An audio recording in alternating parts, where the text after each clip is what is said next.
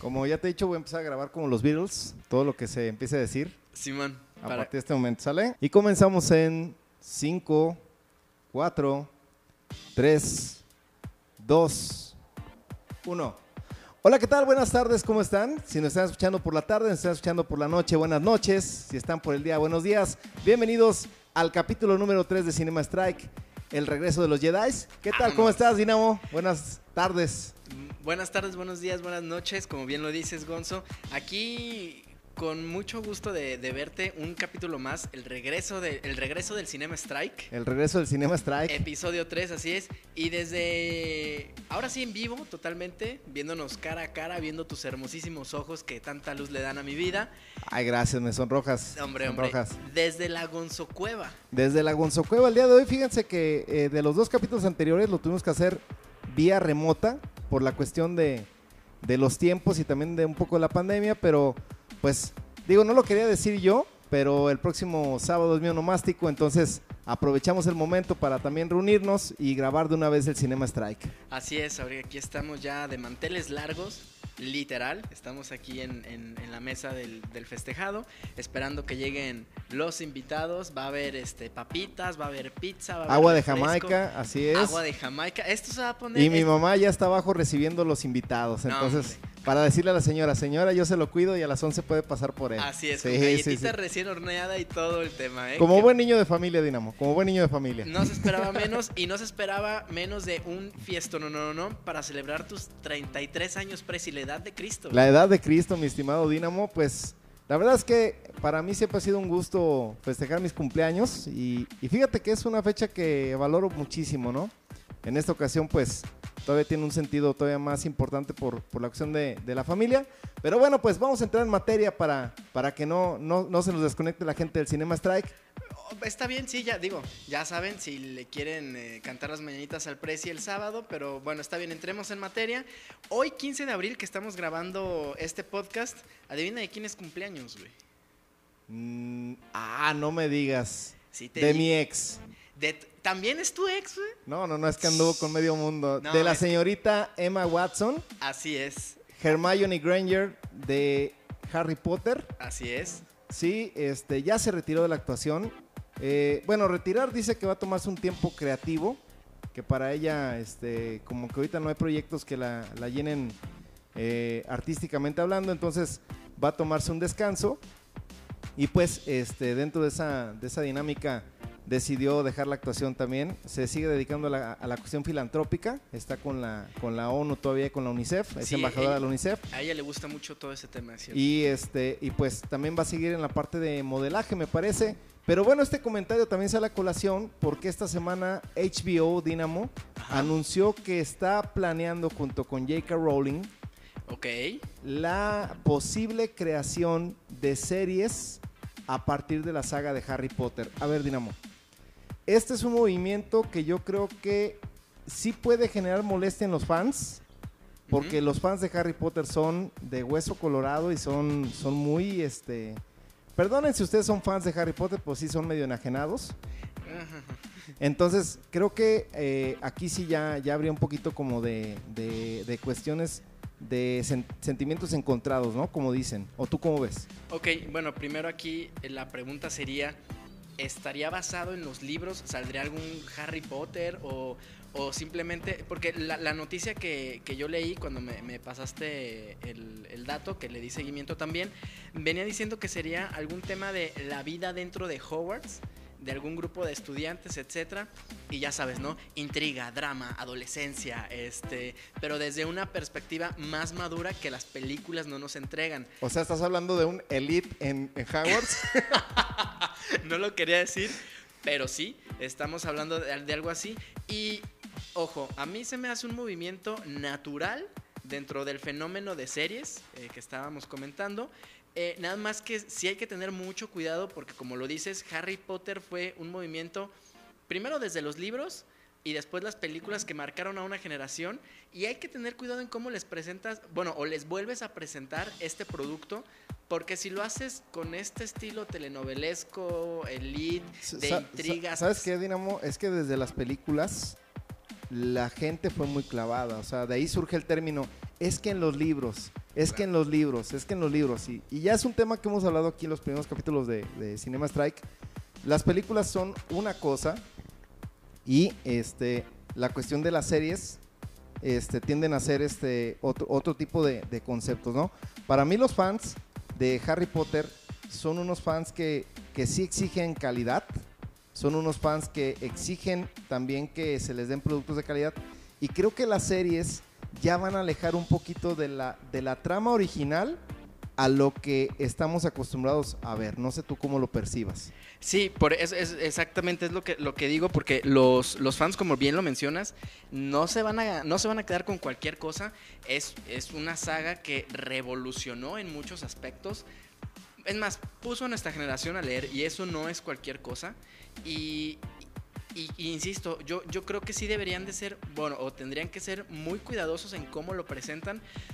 Porque si bien está de moda ahorita estas series de, de intrigas y de que, ay, sí, este, tuvo sexo fulanita con perengano, ¿no? O hay un romance ahí y todo, pero realmente las películas, que es lo, lo- lo que más se- lo que más millones ha generado, yo sé que los libros se vendieron bastante, pero sí va a haber contenidos en los que a lo mejor la gente va a decir, "Eh, o sea, no había necesidad, ¿sabes? Es más el mundo mágico y todo lo que se desarrolla a través de a quererlo aterrizar a una secundaria y preparatoria real. Para eso entonces veo The OC o cualquier serie de, no sé, Friday Night Lights o cualquier serie este, gringa, ¿no? De, de high school, por ejemplo. Mira, por ejemplo, eh, con lo que estoy hablando, recordarás, por ejemplo, que la saga de Animales Fantásticos y dónde encontrarlos, Qué buenas películas, ¿eh? eh, han- pero han tenido problemas de conectar con, o sea, ha, ha generado una nueva base de fans, pero ha tenido problemas para conectar con la base de fans de Harry Potter. Porque no es Potter. Ese es el detalle. Y a mí por eso me gustan. Ah, eh, es que ese es el punto. O sea, eh, creo que Harry Potter, eh, el hecho de que sea una saga que tiene principio y fin, porque así lo planteó su escritora, Sí, y así debe ser. o sea, pero yo sí siento que obviamente dijeron los productores, oye, espérame, o sea, a esto todavía le podemos sacar un montón de jugo y tenemos que exprimirlo lo más que se pueda. Entonces, es cuando aquí la parte artística, que, a ver, ojo, yo no soy un romántico de, de- de- de la parte artística, yo sé que esto es negocio, Claro, claro. esto es dinero. Vamos a generar millones. precio, Sí, sí, sí, favor. sí. En merchandising, en, en, este, en, en películas, en series, en lo que se pueda. O sea, yo, yo soy consciente de ello. Pero también lo que mencionabas con Falcon y Winter Soldier. Corres el riesgo de matar a la gallina de los huevos de oro. O sea, cuando hay una sobresaturación, pero una sobresaturación mala o deficiente, Deficientes. corres, corres el riesgo de que el producto la gente lo empiece ya a ningunear. Mira, me- no me quiero meter yo en, en sagas y comparar de este mole con tacos, ¿no? Pero el punto aquí es, por Yo ejemplo... sí ya quiero hablar del Señor de los Anillos. no te creas, dale, dale, dale. No, no, no, pero por ejemplo, en la saga de Rápido y Furioso, cuando empieza, es una super saga para, para un segmento comercial. O sea, no, no le pidas eh, cuestiones artísticas, la toma, la, No, el plano secuencia de... de- Aquí jamás las pediremos, ¿eh? No, es que en el cine francés no, ese tipo. No, por favor. O sea, no, y es a lo que voy. Pero aún aunque es cine comercial, sí o no se saturó Rápido y Furioso. O sea, llegó el punto en el que ya decías, otra, otra Rápido y cuál? Furioso. Ya, ya no sé, creo que en la 25, güey. Entonces, cuando hablamos de Harry Potter, que es una saga que merece un lugar en el Olimpo de las, de las sagas cinematográficas, que llevó a toda una generación de la mano y que todavía sigue siendo una generación que se equipara no a los niveles de Star Wars, No, pero, no. pero porque Star Wars es una cosa enorme, pero si lo llevamos al punto comercial, se acerca un poco. O sea, es a lo que quiero llegar. Entonces, cuando hablas ahora de series, cuando sacas de contexto, si por ejemplo la obra de teatro que presentó eh, a un, ojo, no tengo nada, de- na- nada en contra de este esquema, de hecho lo vamos a hablar en el día de hoy en Cinema Strike, pero que presentó a una Hermione de color y que la gente, es que Hermione no es así porque en el libro dice que es asado, o sea, Claro, claro, mi- claro. miles de cosas que empezó a hacer, es donde te digo, creo que eh, para mí este es un punto en el cual tienen que sentarse y planear una cosa bien hecha y también decirle a los fans, a ver, ojo, no, no es Potter. O sea, viene del mundo de Harry Potter, pero no es Harry Potter, no es Ron Weasley, no es Hermione Granger. O sea, olvídate de ellos que ayudaron a formar este mundo, Ujú. pero esto es un rollo completamente aparte. Sí, digo, obviamente Hogwarts es una escuela de miles de años. Bueno, De cientos de años. Tampoco quiero hablar de. México se fundó hace millones de años. No, no, no parafraseemos al monstruo de Palacio, ¿va? Pero bueno. No, y no hablaremos de política, pero bueno, eh, Hogwarts es una escuela como mi adorada UDG, que tiene cientos de años, entonces va a haber muchísimas generaciones y hay mucha tela de dónde cortar. Es el, el- lo- lo- ahora sí que es muy curioso porque eh, lo que vienes diciendo, lo- los fans son muy celosos en el tema de Potter, Potter, Potter, Potter, pero irvanando un poco con el, te- el tema de Star Wars. Hay un sector de fans que dicen, ya bájale a tu desmadre con los Skywalkers, por favor. O sea, el universo tiene millones de años de formarse y tienes mucha tela de dónde cortar para contarnos historias de caballeros Jedi, historias de resistencia, historias de la rebelión, historias del imperio, sin necesidad de meterte con los Skywalkers. Y creo que aquí, si se logra hacer esto, darnos una historia de Hogwarts sin Harry Potter, como ya se hizo en Animales Fantásticos y dónde encontrarlos, que insisto, son dos muy buenas películas, si no las han visto, es una pena que Johnny Depp ya no vaya a regresar, porque pues el villano define mucho este tipo de películas y es un gran villano, pero bueno, eso es otro tema. Eh, entonces, eh, si lo logran, yo creo que, que le van a estar dando al clavo y van a podernos presentar una parte extendida de este universo, que también se agradece mucho. Y ojo, eh, yo sé que Harry Potter es un tema más mainstream y más de cultura popular, pero las grandes sagas, por ejemplo Star Wars o incluso El Señor de los Anillos, que también llegan a un, a un ojo muy popular y muy pop, eh, tienen un universo expandido impresionante. Incluso yo mismo no me atrevo a, a declararme fanático, fanático de Star Wars porque hay un tema de, de biología, hay un tema de geografía, hay un tema de heráldica, hay un tema de, de simbolismos No. que, no, que no dominas. Mira, y es que, y es que un plano, eh, la literatura te da para eso. Exacto. Pero ya la cuestión visual, o sea, refiriéndome a series y refiriéndome a películas, sí te limita más porque por el tiempo que tienes con la audiencia.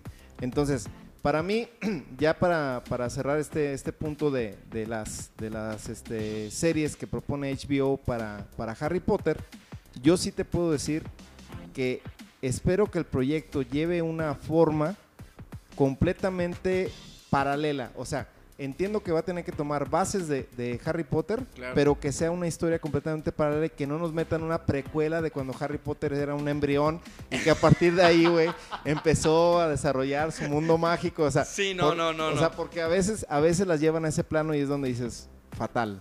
Y, y se agradecería mucho, insisto, un- un- pre- expandirnos este universo mágico de Harry Potter. Yo creo que se agradecería mucho. Pero bueno, es cierto, ya creo que le estamos dando muchas, muchas vueltas a, la- a esta idea. Le vamos a dar seguimiento.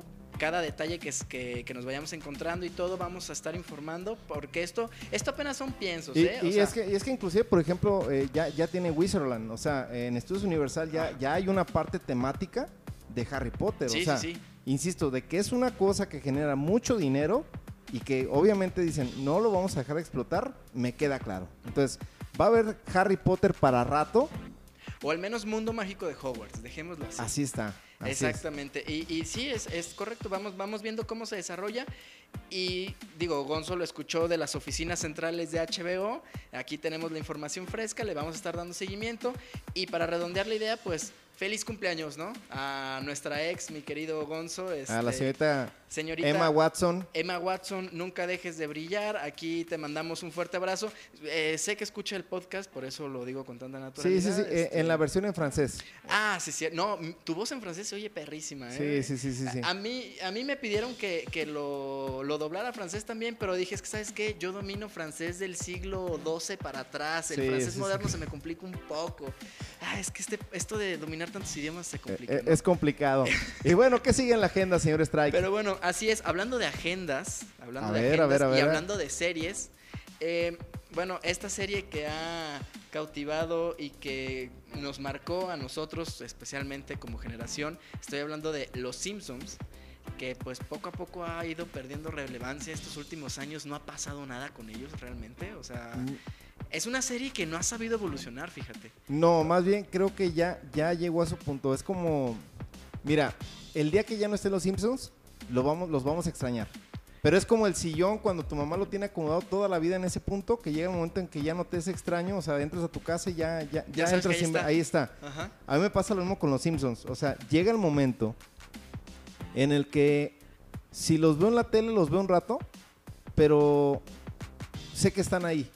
Y el día que a lo mejor anuncien su capítulo final lo voy a ver, pero así endiosado y voy a estar ahí bien pendiente en la televisión, pero creo que ya es una serie que no ha sabido respetar ciclos. Sí, sí, no, realmente o sea, yo incluso, yo las nuevas temporadas ya no las veo. O sea, yo, yo estoy en la tele y veo que hay una temporada nueva, me regreso. de, hecho, aprovechando, hay un buen youtuber que se llama Te lo resumo. Búsquenlo en YouTube. Te lo resumo y busquen el video La decadencia de los Simpsons. El vato hace una explicación casi casi científica de en qué momento empezaron a ser exitosos, de en qué momento empezaron a ser malos. De veras, se lo recomiendo a la gente que ve, escucha el Cinema Strike este, te lo resumo. Eh, Decadencia de los Simpsons, lo van a encontrar en YouTube. Van a ver ese video y se van a clavar con este canal. ¿eh? Es súper, súper, súper entretenido este canal. Pero bueno, volviendo a la idea de los Simpsons y de la renuncia de la voz de Apu en inglés. Así es, así es. Es en inglés. la noticia que estamos ahorita. Este, mira, creo que el mundo ha cambiado creo que la cuestión de lo que antes nos causaba risa hoy genera hasta como indignación. Indignación, cabrón. la cuestión de los estereotipos, creo que la gente se ha espantado más por lo que puede ver en la televisión y en el cine que por lo que podemos ver en situaciones de la vida real, ¿no? O sea, por ejemplo, en estado. no, no, no, y quiero abordarlo de, esta forma sin, sin tomar el tono político, pero mira, la gente se espanta mucho por ejemplo, ya ahorita no hay películas donde no salga un personaje de color. Aunque la trama sea en Estados Unidos del siglo XIX, que eran esclavos, claro, claro. ahora ya tienen un rol protagónico porque es, hay que ser incluyentes. A ver, una cosa es la parte incluyente del siglo XXI y otra cosa es la parte histórica. Y creo que aquí es donde las nuevas generaciones tienen ese conflicto, porque quieren normalizar una cuestión del pasado en el presente. Ojo, no debemos de, ver como una cuestión de que, ah, qué chido que había esclavitud. No, pero debes de conocer que había esclavitud y cómo los trataban y qué hacían para que no repitas ese proceso ahora, no esconderlo bajo la, bajo la cama para que seas políticamente correcto. Sí, decir, no, no, no, no, aquí no pasaba nada, no, hombre, no, no, no, no, no. Entonces, cuando surge esta noticia, a mí, por ejemplo, digo, ok, renueva el personaje. O sea, ok, ya, ya que no hable como indostánico, perfecto. O que la abejita de los Simpsons ya tampoco hable como, como típico mexicano gringo. Exacto. O sea, ok, renuévalo. Pero eso de que salgan a pedir una disculpa, de que se sientan o este, apenados y que se ofendieron a alguien, a ver, espérame, tú eres un artista y si a ti te están pidiendo que en el doblaje hagas ese tipo de voz y es la voz que se adapta en ese momento al personaje, entrecomillado, creo que pues obviamente tú lo hiciste sin el afán de insultar y de ofender a nadie. Porque también es un personaje que ha permitido conocer un poco hasta la cultura. O sea, yo antes de, antes de ver los, Simpsons jamás imaginé que había una diosa o un dios de elefante. O sea, de Ganesh. ¿Estamos de acuerdo? O sea, hasta culturalmente eran cosas que te servían para acercarte a ese mundo. ¿Sí me doy a entender con, mi idea? Entonces, no tengo yo la verdad universal, obviamente. También si hay gente que me quiere decir y, comentar de que, oye, Gonzo, es que por esto y lo otro, pero sí siento que estamos llevando como sociedad una cancelación mal encausada. ¿Por qué? Porque te das cuenta que en la vida diaria pasan mil cosas. Ya vimos el Black Lives Matter. ¿Por qué se origina? Porque pues obviamente hubo un abuso de autoridad de un policía sobre una persona de color y ahí sí, por ejemplo, cancélalo. Eso sí, cancélalo. Eso está mal. O sea, eso de sí que la gente salga y que la gente exija que haya un buen trato de parte del personal policíaco y que la gente exija que se respeten los derechos de las personas afrodescendientes, pero no te vayas a, la parte de satanizar algo que ya ocurrió y que, insisto, mucha gente le tomó hasta como cierto cariño o aprecio en base a cómo era el personaje. No sé si coincidas con mi idea, no sé si hay un contrapunto. Sí, mira, aquí, aquí primero quiero, quiero, quiero mencionar que de quien estamos hablando es de Hank Azaria. Es el, es el personaje que durante 30 años, no es cualquier cosa, durante 30 años dio vida a Apu Mahasamepetila. Nahasamepetila. Nahasamepetila. eh, y eh, eh, lo curioso aquí es que él solito se canceló, güey. O sea, eh, y en las declaraciones él, menciona y cuenta esta historia que creo que vale mucho la pena contarla. Eh, dice, yo llevé a mi hijo a la escuela o hubo una reunión de mi hijo a la escuela o vino un amigo de él. Dice, era un muchacho de 18 años que nunca había visto Los Simpsons, pero me dijo llorando, ¿usted es el que hizo la voz de Apu en Los Simpsons? Y que le dijo, sí, soy yo. Y era un muchacho, este, era un muchacho hindú o indio, como le quiera. Ahí, ahí hay algo muy curioso entre indio, hindú, etcétera. Pero bueno, no entraremos en, en detalles técnicos. Eh, y, y, que le dice, sí, soy yo. Y que el muchacho llorando le dijo, es que no tiene idea de la cantidad de daño que le ha hecho a mi cultura y cómo nos ha estereotipado.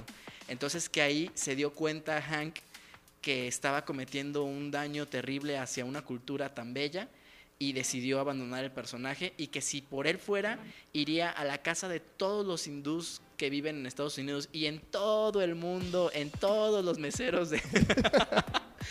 Una pequeña referencia de Laura Pico por si no... No, por, no, por si no son mil, por si no son de los 80 de pol, como nosotros. Este y, y, dice que él le pediría disculpas a todos por el daño que le hizo al personaje.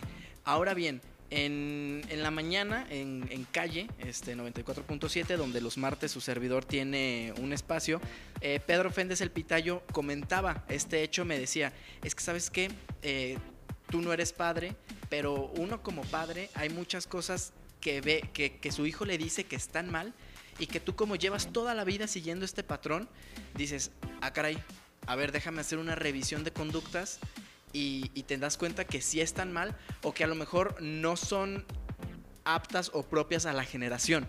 Me pareció muy interesante el comentario de Pitayo, pero también vamos a otro punto. Tú y yo vivimos en México y vemos Los Simpsons en español en un doblaje en los anteriores tiempos monumental. Y realmente en Estados Unidos, Los Simpsons, Estados Unidos y Canadá, son casi cuestión de veto, güey. O sea, ver Los Simpsons es realmente así como que, güey, ve Los Simpsons, güey. O sea, es una serie muy popular, pero a la vez hay mucha gente que sí le incomodan Los Simpsons. Pero, que pero, sí le incomoda la caricatura. Pero mira, por, por ejemplo, Dinamo, eh, no quiero mezclar peras con manzanas. Ajá. South Park.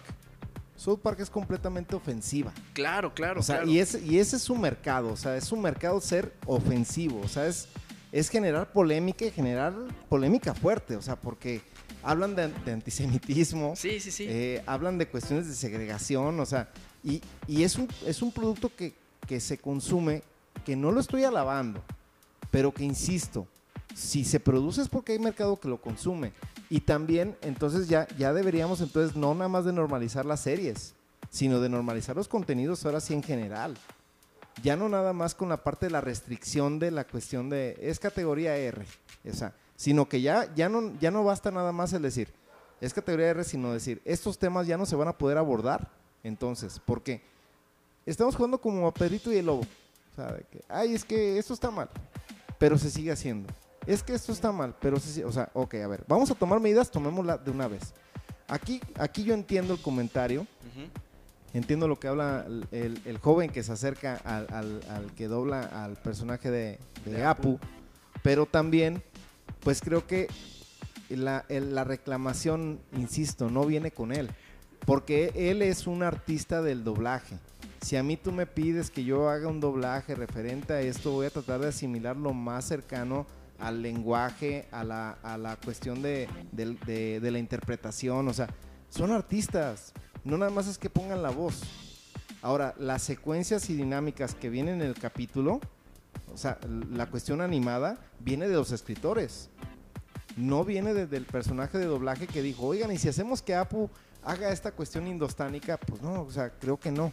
Entonces, yo, yo no es que me genere enojo, pero sí siento que estamos eh, desvirtuando mucho las verdaderas situaciones y problemáticas y nos estamos preocupando por cancelar cosas que a lo mejor podríamos ir llevando a normalizar. ¿A, a qué me refiero? Uh -huh. O sea, empezar a hacer que Apu ahora tome otro tipo de actitudes, otro tipo de cosas y dejar en el pasado lo que fue para empezarlo a llevar a lo que debe de ser. ¿Sí me debe entender? No, incluso ahorita que lo mencionas en el tema de normalizar, eh, hay cierta corriente, no es muy como muy movida, muy conocida, este, en el tema de, de en Estados Unidos hay, hay, hay clases, y esto no es ningún secreto, de inglés en Estados Unidos para que pierdas tu acento.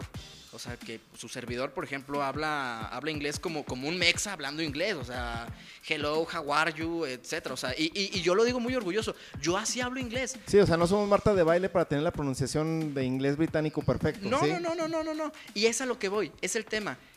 No es mi lengua nativa. Y si yo le pidiera a un, a un angloparlante, ya sea un británico, un, un estadounidense, etcétera, que me hablara en español, pues sé que va a tener acento. Y para mí va a ser lo más normal del mundo. ¿Por qué? Porque no es tu lengua, nativa, no, es tu lengua nativa, eh, toda tu, tu aparato bucofonador no está listo para emitir los sonidos que mi lenguaje emite. Lo mismo pasa conmigo. Si intento hablar francés, que ya dije que hablo solo del siglo XII para atrás. Este, obviamente voy a hablar francés, no sé, no, no, sé, no sé cómo se diga, pero va a ser una grosería eso, o sea, un francés me va a decir, ¿qué? Y si un francés le pido que hable alemán, un alemán se va a reír de él porque dice, oye, hablas bien, bien culero alemán. ¿Pero por qué? Porque es un tema de adaptación social. Y aquí viene algo, no me quiero meter mucho en camisa de once varas y a lo mejor alguien que domine más temas sociológicos lo pueden, me lo puede ayudar a descifrar, pero es un tema de, ay, es que Apu, Apu no puede hablar con acento porque está mal. Pero ¿qué está mal realmente? ¿Que Apu hable con acento porque es un estereotipo o que Apu hable con acento porque vive en Estados Unidos? Ese, ese, ese para mí es, es un punto muy... Le estás dando al clavo, o sea, es que le estás, le estás dando al clavo para, para la, la, interpretación que yo creo que es lo que debería de ser. Entonces, por ejemplo, los hijos de Apu, los octuples, claro que por supuesto que deben de hablar eh, este, inglés fluido y como cualquier angloparlante nato. Eso es lógico, ¿por qué? Porque son personas de segunda generación. Los hijos de los mexicanos que, que ya nacen en Estados Unidos, pues obviamente sabemos que tienen un dominio del lenguaje igual eh, inglés superior al de sus padres. ¿Por qué? Porque sus padres se fueron hablando español a Estados Unidos y etcétera, etcétera, etcétera. Entonces, realmente, ¿cuál es el meollo aquí del asunto? Que no podemos comprender o no aceptamos que nosotros en una segunda lengua no la hablemos a la perfección. Eso es lo que molesta realmente porque se nos estereotipa, porque se caen en, encasillamientos, etc. Y Gene Simmons, Gene Simmons mm, tiene un libro que se llama Yo S.A. Es un libro muy bueno, si lo pueden leer, este, léanlo. Él dice, cuando yo llegué a América, eh, lo primero que hice fue poner la televisión 24/7, al menos en, en ambiente, para escuchar el inglés, porque yo hablaba inglés como un niño israelita este, entonces yo sabía que, mi, que hablar inglés como un niño israelita no me iba a llevar a ningún lado. Entonces Gene Simmons dice, yo, yo sabía perfectamente que tenía que hablar inglés como un nativo, porque mi acento no me iba a llegar a, ningún lado. Sé que está mal y que mucha gente me va a decir que mi acento era hermoso y que no lo perdiera, etc. Pero la realidad es que la sociedad te pide que tengas un acento eh, perfecto de inglés, aunque no sea tu lengua materna. Y, y, y, me parece muy, muy simbólico en este momento. Porque, porque sí, o sea, a lo mejor ahí estoy, ahí estoy pellizcando algún nervio. Y ojo, yo, como lo dice Gonzalo, yo no estoy aquí para decir está bien o está mal. Si él entró, yo me quedo mucho con el comentario de, Pitayo, eh, de, de, Calle, que, que a lo mejor sí vio a este muchacho y cayó en cuenta de lo que estaba haciendo y dijo, no estoy apto para estas generaciones. Pero, pero bueno, el tema, el tema, el tema está ahí en el aire y esperamos sus comentarios. Tenemos, ya tenemos Instagram por fin, estamos como cinema.strike para que nos busquen y si no en nuestras redes sociales, recuerden, yo estoy como dinamo.strike y el presidente Gonzalo Lozada y lo pueden poner como Gonzo Lozada en Twitter. Eh, es interesante todo este tema de los, de los Simpsons, Prezi, así que vamos a darle un descanso sobre este tema de la cultura de la cancelación, que si los personajes políticamente incorrectos, etcétera, etcétera, y eh, tomamos un descanso para pasar a la siguiente sección. ¿Cómo ves, Prezi? Me parece excelente, Dinamo. Entonces, ahorita volvemos a Cinema Strike. Ok, regresamos al tercer bloque del Cinema Strike y bueno, pues eh, vamos a comentar sobre la película de Mortal Kombat que el señor Dynamo Strike tuvo el privilegio de estar en la premier. No sé si puedas comentar algo referente o todavía te la, distribuidora cinematográfica te, prohíbe un poquito hablar de puntos. No, no, no, ya para, la fecha en la que está saliendo este podcast, ya el embargo que, me hicieron firmar ya, ya está ya, ya caducó, entonces sí podemos hablar detalles, etcétera. No, no vamos a dar spoilers como siempre, eh, pero sí ya podemos hablar del tema con todo. Perfecto. Oigan, y de veras, ¿eh? no es broma, gracias a Dios ya tenemos nuestro pase de prensa.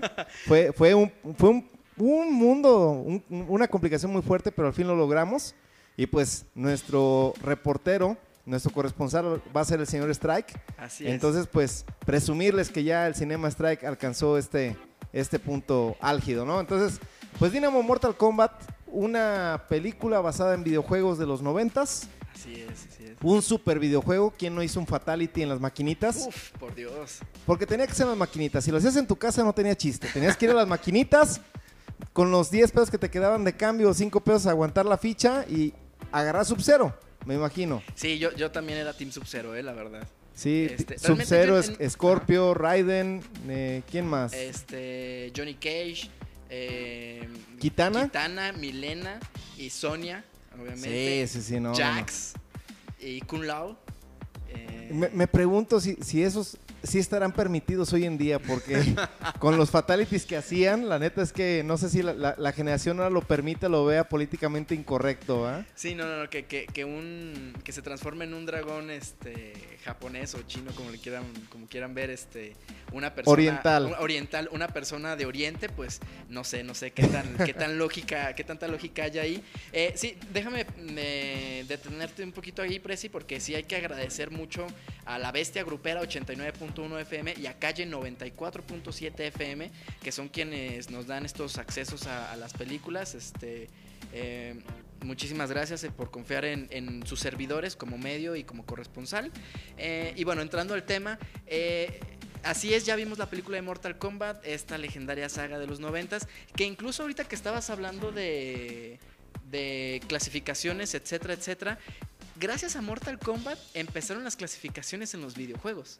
Porque hace más de 20 años, pues era impensable creer que iba a haber sangre en un videojuego. Estaba Street Fighter, era un juego más, este, pues... Juvenil, juvenil, adaptable. Un gran juego, por cierto. Pero que toma la que llegan los de Mortal Kombat y empiezan con fatalities, con litros de sangre, que si volteaban a ver al personaje ya empezaba a desangrarse, etcétera, etcétera. y Obviamente la Asociación de Videojuegos, eh, bueno, las, las, madres americanas pusieron un grito en el cielo y la Asociación de Videojuegos tuvo que decir, bueno, está bien, vamos a empezar a poner clasificaciones para este M de mature, maduros, este teens, eh, everybody, etcétera, etcétera, ¿no? A ver, Dinamo, esta película comparada con el intento que hicieron a mediados de los 2000 ¿cómo la viste? Eh, ¿Cumple? ¿No cumple? ¿Qué onda? A ver. Mira, no, no, no quiero ser hater porque realmente mm, como un trabajo y una entrega artística uno pues valora el esfuerzo que se hace. Eh, la película tiene detalles, detalles buenos, detalles que dices, órale, o sea, cumplen, ¿no? Eh, por ejemplo, la historia no tiene mucha ciencia, ¿no? Es este mundo exterior contra la Tierra en un, en un este, torneo a muerte, donde los campeones de cada mundo este, se tienen que agarrar a, a fregadazos, ¿no? Pero dentro de la historia eh, el tema de Sub-Zero contra Scorpio. Digo, perdón, sí, Sub-Zero contra Scorpio, que son los dos personajes más emblemáticos de la franquicia, y te, cuenta, y te cuentan por qué hay tanto hate, por qué hay tanto odio, la rivalidad histórica que existe entre estos dos personajes tan iguales y distintos a la vez. Entonces, bueno, eso se agradece mucho porque le dan profundidad a los personajes. Otra cosa que también se agradece era un rumor cuando se vio el tráiler se confirma y ahora que está la película pues ya podemos disfrutar de algunos, ojo, algunos fatalities. Entonces puedes ver fatalities, este, no voy a decir cuáles porque pues no vamos a spoilear, pero puedes ver fatalities obviamente acompañado de los litros de sangre eh, necesarios para ejecutar semejantes movimientos. Entonces a la película no le da miedo ni los fatalities ni la sangre, eso también se agradece y como como aficionado a los juegos, pues dices, órale, qué buena onda, ¿no? Ya hay fatalities en, en, live action, como se le suele decir. Y otro detalle que también cumple bastante es los escenarios. Ya, obviamente, la tecnología ya está en otro, en otro nivel, los efectos especiales también, y vemos escenarios clásicos de los juegos en los que dices, wow, o sea, bien ahí bien ahí, o sea, ahí se va a desarrollar la pelea y ahí pasa esto, etcétera, etcétera. Y cuando se conjugan con algunos efectos y algunos fatalities, etcétera, dices, órale, bien, buen detalle. Otro tema que también se desarrolla bien, a mi gusto, a mucha gente yo sé que le puede caer este, mal, es Kano o Kano, como le quieran llamar, depende ya este, cómo, cómo, cómo lo menciona el personaje. Eh, me parece muy, muy bien llevado. Es, eh, dentro de la película es el que te regala esos momentos cómicos y de irreverencia y de egocentrismo. Es un maldito mercenario este, que solo piensa en, en sí mismo.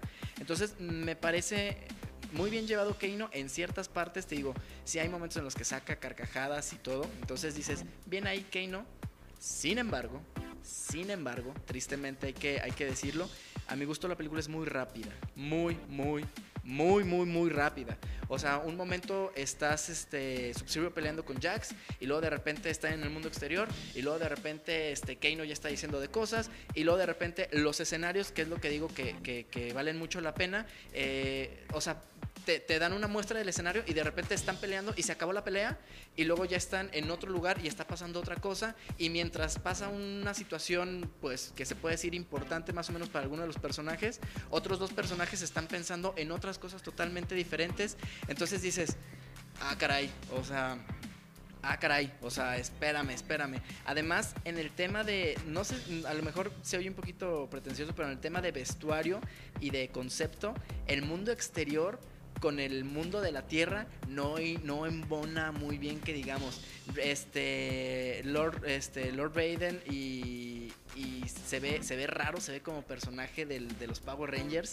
Sí, sí, sí, sí, sí. Eh, Kitana también se ve, o sea, Kitana y todos los del mundo exterior se ven, o sea, cuando llegan a la Tierra se ven como personajes de los Power Rangers, entonces dices, ya viví eso con Thor y no funcionó. O sea, no, para mí no funciona ese tema. Lo vimos en Encantada y tampoco funcionó, ¿verdad? sí, o sea, dices, no funciona. Los fatalities también pasan muy rápido. O sea, dices, ah, está en pleno fatal. Ah, caray, ya está en otro escenario. ¿Qué pasó?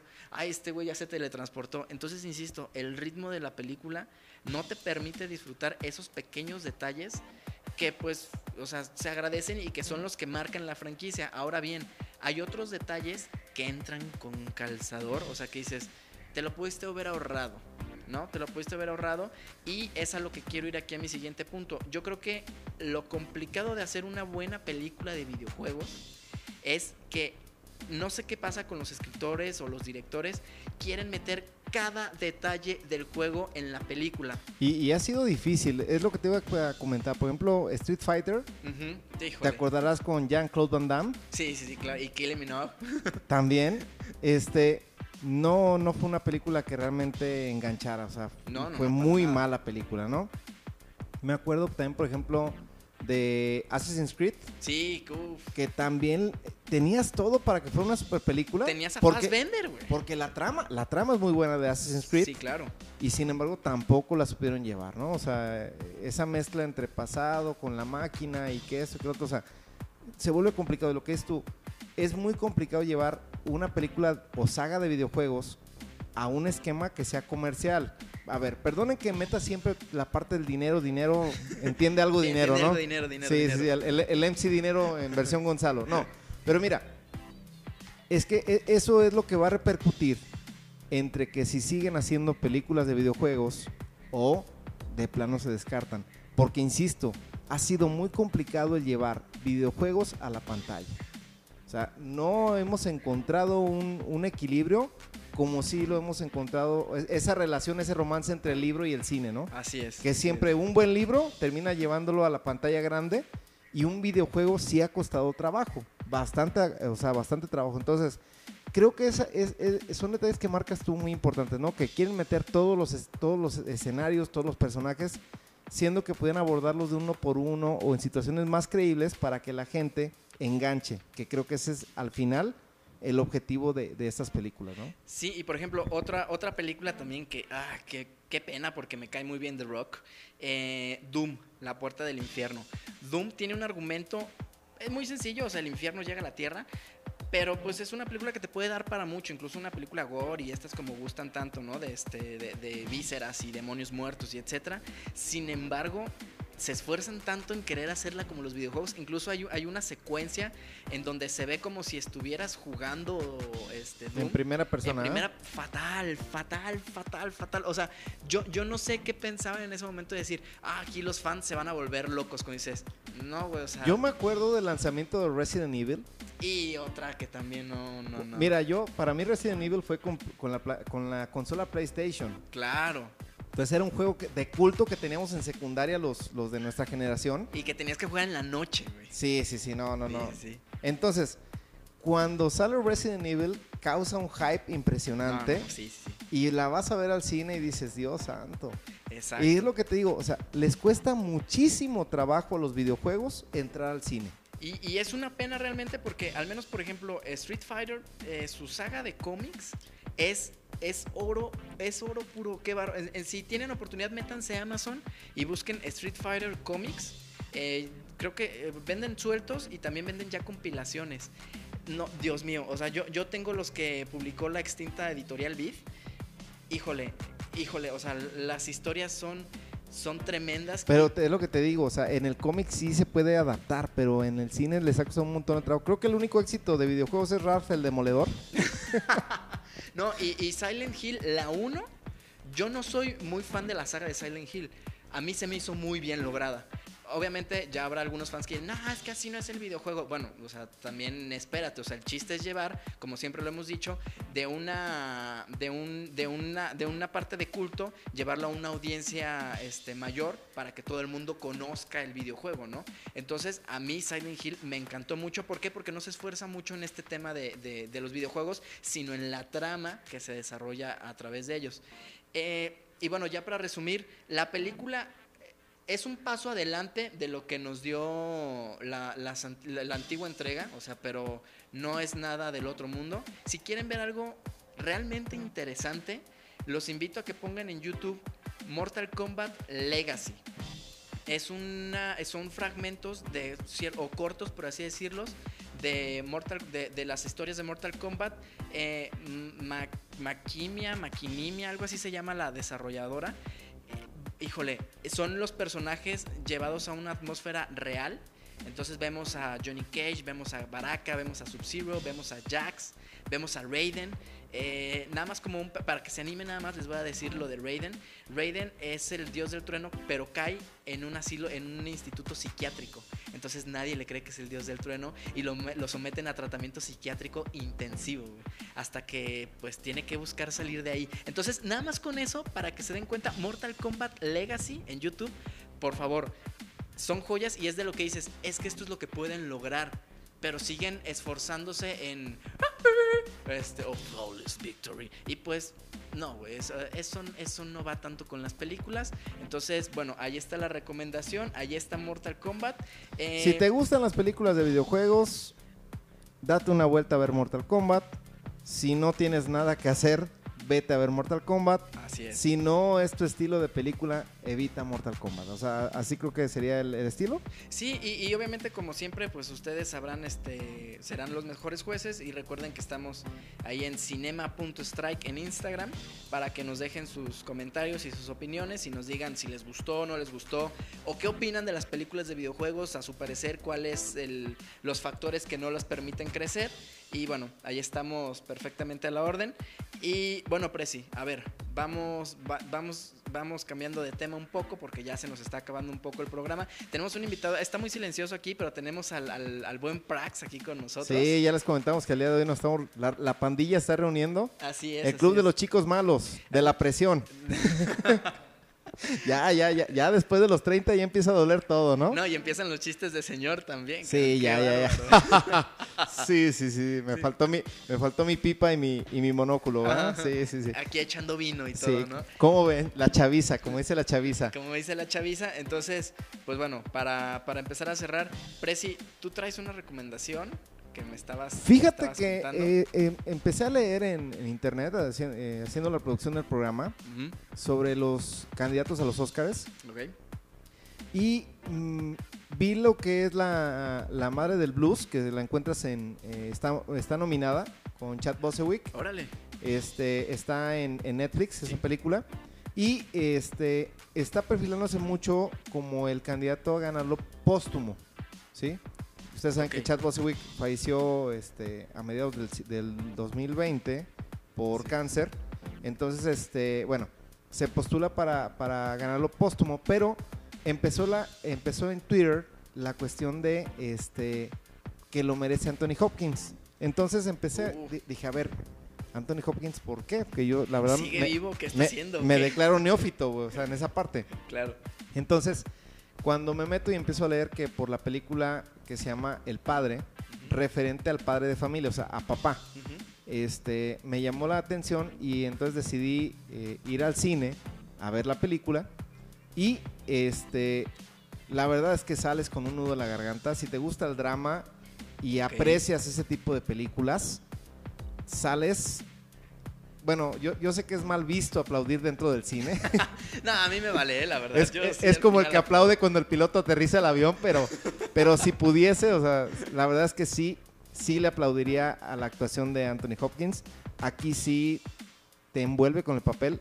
Rapidito, te doy la sinopsis sin darte spoilers. Es, eh, son dos personajes principales. Uno es Anthony Hopkins, que hace el papel de un papá que ya empieza a tener una demencia senil. Y el otro es el de su hija, que tiene que decidir entre preocuparse por cuidarlo o empezar como que también a ella a valerle un poco y preocuparse por su vida. Y creo que es un dilema moral que las personas que tenemos ya papás grandes empezamos como que a, a- a- a vivir, ¿eh? O sea, como que de repente te, te empieza a mover muchas fibras porque ves que la chava le tiene un, un verdadero cariño al papá, le tiene un amor al papá, pero también tiene que hacer su vida laboral. O sea, tiene que irse a trabajar, tiene que hacer situaciones. Entonces, la trama como la va llevando Anthony Hopkins, de que es un papá tierno, pero que ya se vuelve en cierto punto, y con todo el respeto de la palabra, torpe, y la situación de que se vuelve ya hasta algo eh, peligroso que viva su vida porque ya empieza a tener pues eh, poder tropezarse y golpearse eh, este, cuestiones hasta a lo mejor de atragantarse con la comida. O sea situaciones que tú de momento como que no, no, no, no reparas y cuando empiezas a ver la actuación dices en la torre o sea llega y, te lo digo porque mi abuela en paz descanse cuando empezó con esa problemática como que uno no se quiere hacer a la idea que los papás o los abuelos crecen y que va a llegar un momento en el que van a pasar por eso. O sea, yo me acuerdo mucho con mi abuela, que era una mujer muy fuerte, que era una mujer muy inteligente, pero que cuando empezó a tener esos cuadros, de repente era como que hasta, oye, pues no se fija o esto, o sea, y no, realmente no, en- como que a la persona no le cae el 20 que ya está envejeciendo, que ya está creciendo, güey. Entonces esta película te mueve todas esas fibras y te da un mensaje que yo creo que pocas veces el cine actual, porque obviamente si nos vamos al cine de, de antaño, de mitad de 1950 para atrás, era muy de valores, muy de, muy de mensaje. Sí, claro. Hoy el cine es muy comercial, pero esta película es una película comercial de mensaje y que te dice, piénsalo. Y la neta es que otra cosa que me llamó la atención, y sin entrar en el mame, que es algo que queremos editar en este, en este programa, eh, lo, lo que es interesante de la película es que este, se logra eh, ese mensaje y el director es su primer película que hace.